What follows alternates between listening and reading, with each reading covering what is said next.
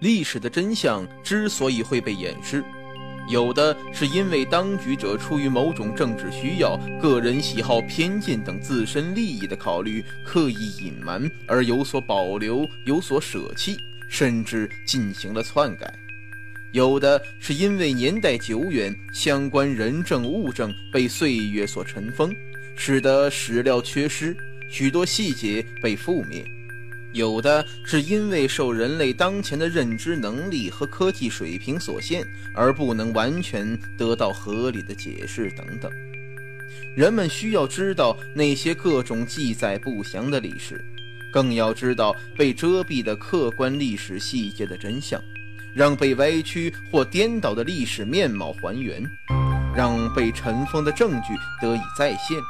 让历史遗存得以重新认识，得到新的阐述或评价。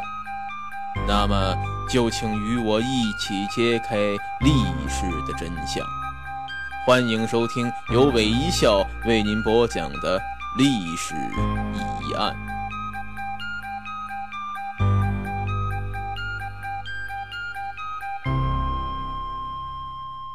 今天我们要探秘的。是汉字的起源。早在几千年前就产生了汉字，孕育和记录了中华民族古老的历史文化，传承了黄土地上悠久的文明。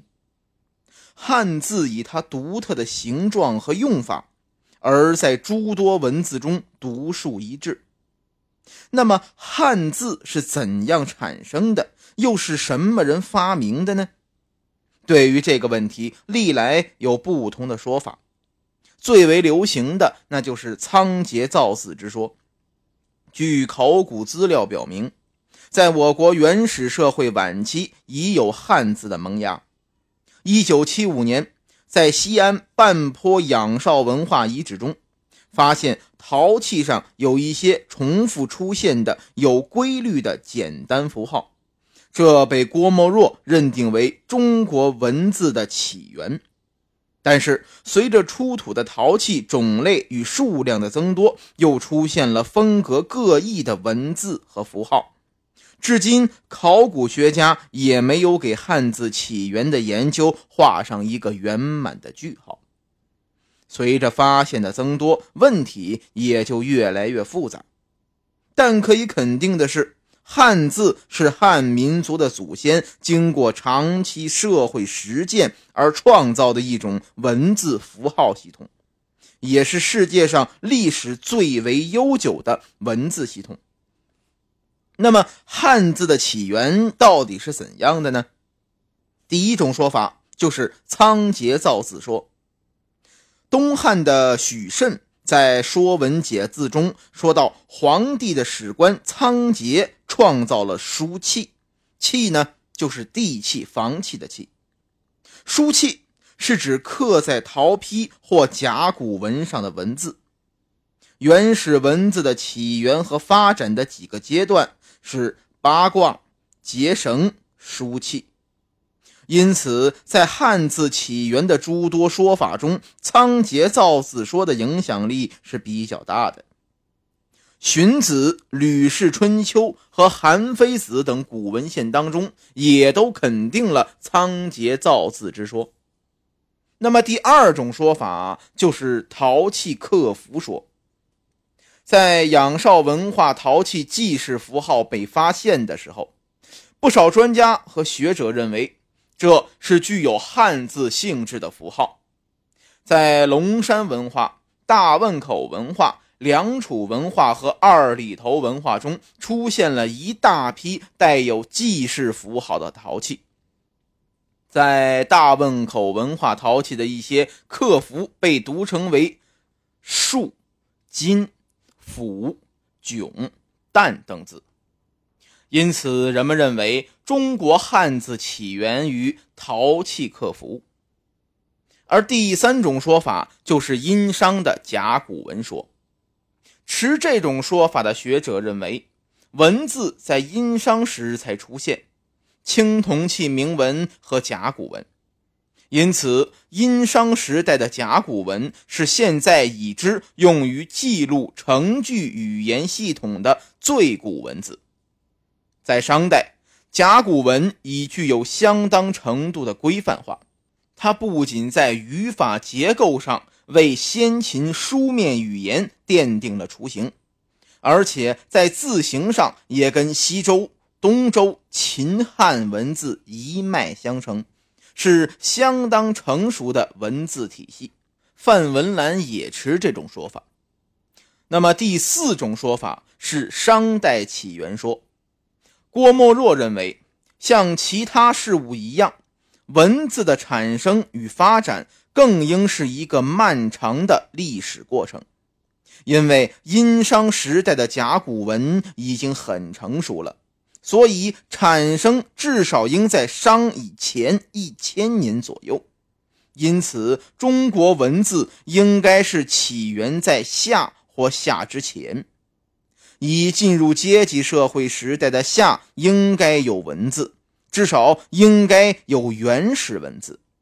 在现有的文献资料中，《史记》中的夏本纪、殷本纪。都载有明确的先王先公世袭，他所依据的肯定是古代文献的记载，也就是说，用于记录历史的开始与语言相结合的文字系统，在夏启时代已经出现了。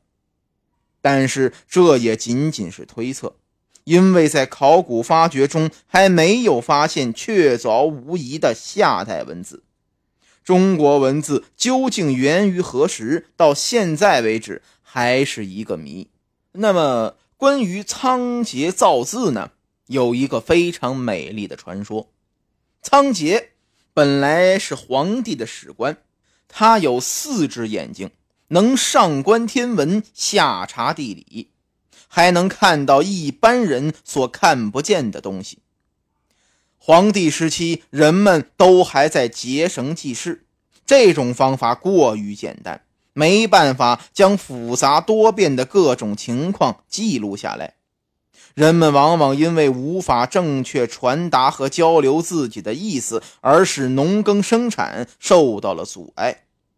于是，关心民生的皇帝就命令仓颉去想办法。仓颉接到命令后，把自己关在有水河岸边上的一个房子里，天天想的饭都忘了吃，觉得都顾不得睡，整天蓬头垢面，但是还是没造出字来。有一天，他站在屋门口的大树下发呆，一只凤凰飞过，把嘴中的果实丢在他面前。仓颉捡起来仔细一看，发现上面有一个从来也没见过的图案，十分美丽。这时有一个猎人经过，看到那个图案，就告诉他说：“那是貔貅的蹄印，与别的兽类蹄印不一样，而且世界上万物的蹄印都是各不相同。”仓颉从这话中得到了启发。意识到自己原来造不出字，是因为闭门造车的缘故。于是他周游四方，跋山涉水，看到什么都要仔细的观察和思考，将他们的特征记下来。风花雪月、飞禽走兽、日月星辰，都成为他的灵感来源。他将这些灵感的美丽动人之处整理出来。成为了最早的象形字。传说他在造字的时候，天上竟然不可思议的下起米来，夜间天地间会有野鬼凄厉的哭嚎声。仓颉把他造的这些象形字献给皇帝，皇帝看后非常满意，立即召集九州酋长来见，让仓颉把造的这些字传授给他们。九州酋长们又在各自的部落和领土大力推行，于是九州大地人们都开始使用这些象形字，这给人们的生产生活和交流信息提供了很大的方便。关于这段传说，很多书中有相关记载。汉代淮南王刘安著的《淮南子》一书中也说道：“杰作书，天雨粟，鬼夜哭。”汉代最伟大史学家司马迁在《史记》一书中也说过：“造瑞更为前史未有，若仓颉作为，是也。”到了东汉，许慎更是很明确的在《说文解字》中写道。皇帝之使仓颉见鸟兽蹄胖之际，知分理之，可相别也。初造书气。兖州序志中，仓颉，冯许人，皇帝史官也，生四目，观鸟迹而制字。此外，为了纪念仓颉造字的功劳，后人还根据传说，把河南新郑县城南仓颉造字的地方称作凤凰贤书台。宋朝时，还有人在这里建造了一个叫凤台寺的庙宇。仓颉的坟墓也有很多处。文物考古工作者在现代的桐城县王宗汤村调查，发现一处龙山文化遗址，距今约四千余年。据说原来被当地人称为仓王坟，坟前还建有仓王寺，可以看出仓颉造字的说法还是很有来历的。但是如果客观和理性分析的话，汉字的复杂和多变，根本不可能由一个人在较短的时间内发明出来。仓颉所属的时代还是原始社会，人们每天风餐露宿，最基本的生活都无法保障。如此低的生产水平和文化水平，要发明像汉字这样既独立发展又有相当久远历史的文字。对仓颉这种原始人来说，简直是不可能的。此外，根据学者的考证，当时的文字有许多异体字，这些异体字无疑产生于其他人的手中，所以人们认为仓颉造字是一种不太可信的说法。最有可能的是，他对这种形体不一的文字进行了整齐划一的处理工作。荀子就曾经认为，古时候创造文字的人很多，文字是众人发明的，仓颉的功劳只是在于整理他们罢了。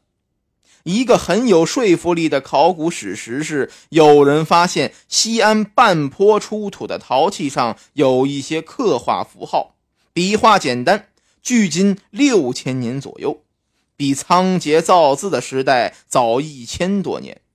除了仓颉之外，传说还有神农作岁书、黄帝作去书、祝融作古文、少昊作鸾凤书、曹阳氏作蝌蚪文、曹新氏作仙人书、帝尧作龟书、大禹铸九鼎而作钟鼎文等等，可以说是各有各的道理。文人学者们为此考证了两千多年。发表了各种看法，但谁也没能说服压倒对方成为权威。但是，不管仓颉作书的真相是怎样的，不论它是严肃的史实还是美丽的传说，都反映出人们对祖国文字的热爱，对它传承中华民族悠久文化的肯定。正因为人们对他造字的祖先怀着热烈的感激和敬仰，那些动人的传说才能够流传千古。